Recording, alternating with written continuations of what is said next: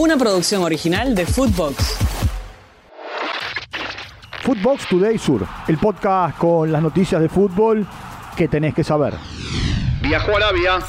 Marcelo Gallardo viajó a Jeddah para rubricar su vínculo con el Al Ittihad por 18 meses.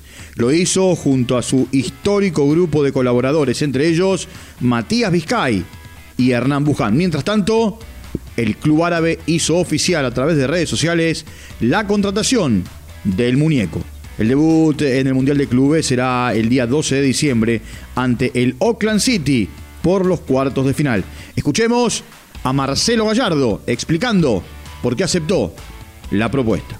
Hay mucho para desarrollar, me, incentivaron también con un gran proyecto de desarrollo en un lugar donde está todavía con cierta virginidad, un mercado que me, me, abre un poquito la, cabeza, algo diferente, eh, eso me motiva, me, proyecta en, en, este tiempo que tengo ganas de volver a trabajar y bueno.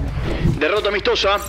En la ciudad de Shizuoka, Japón, le ganó a la Argentina 5 a 2 en un partido preparatorio para el torneo preolímpico 2024. Los goles del seleccionado dirigido por Macherano los convirtieron Tiago Almada y Pablo Solari.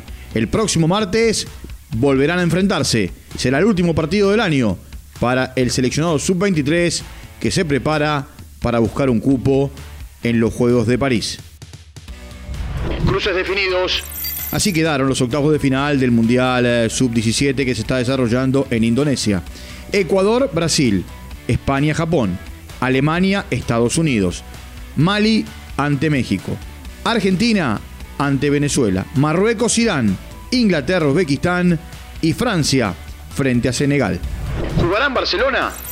Mientras la selección Colombia se prepara para el partido ante Paraguay el próximo martes en Asunción, en Barcelona se instaló el rumor que Luis Díaz podría recalar en el equipo que dirige Xavi Hernández la próxima temporada. Del tema habló el papá del jugador. Esto dijo Luis Manuel Díaz. Lo escuchamos. Bueno, René, la verdad, mm, muy poco conozco en estos momentos del tema de lo de Barcelona, vemos, vemos las redes y todo, pero todavía el hijo mm, nunca se me ha acercado a decirme, pues, papi, yo estoy atento a esto. Es cierto que Luis es un fiel seguidor del Barcelona Fútbol Club y que serían sus sueños si él llegara a llegar a Barcelona. Ya está el recambio. El presidente de la ANFP, Pablo Milart, confirmó que está definida la salida de Eduardo Berizzo y anunció que ante Ecuador en Quito el equipo será dirigido por Nicolás Córdoba. Escuchemos a Pablo Milart. Después del partido, como es de costumbre, nos dirigimos al camarín con el secretario general a saludar a los jugadores, al cuerpo técnico. Y eh, Eduardo dijo, necesito hablar con ustedes, les quería presentar mi renuncia, porque no se han dado los resultados, eh, tengo una carga emocional muy grande, una presión muy grande, que no quiero que esto siga influyendo el, el resultado y también que, que siga influyendo dentro de los jugadores.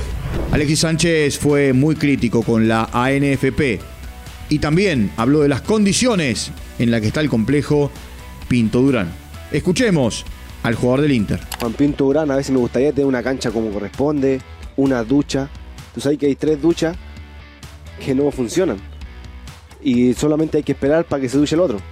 ¿Cómo voy? Una selección así. Después llegué al estadio, al estadio Colo Colo y, yo estaba sentado estirando y el desagüe sale excremento de, nosotros mismos, que no, no, lo puedo, no lo quiero decir porque no, me gusta la palabra, en la ducha.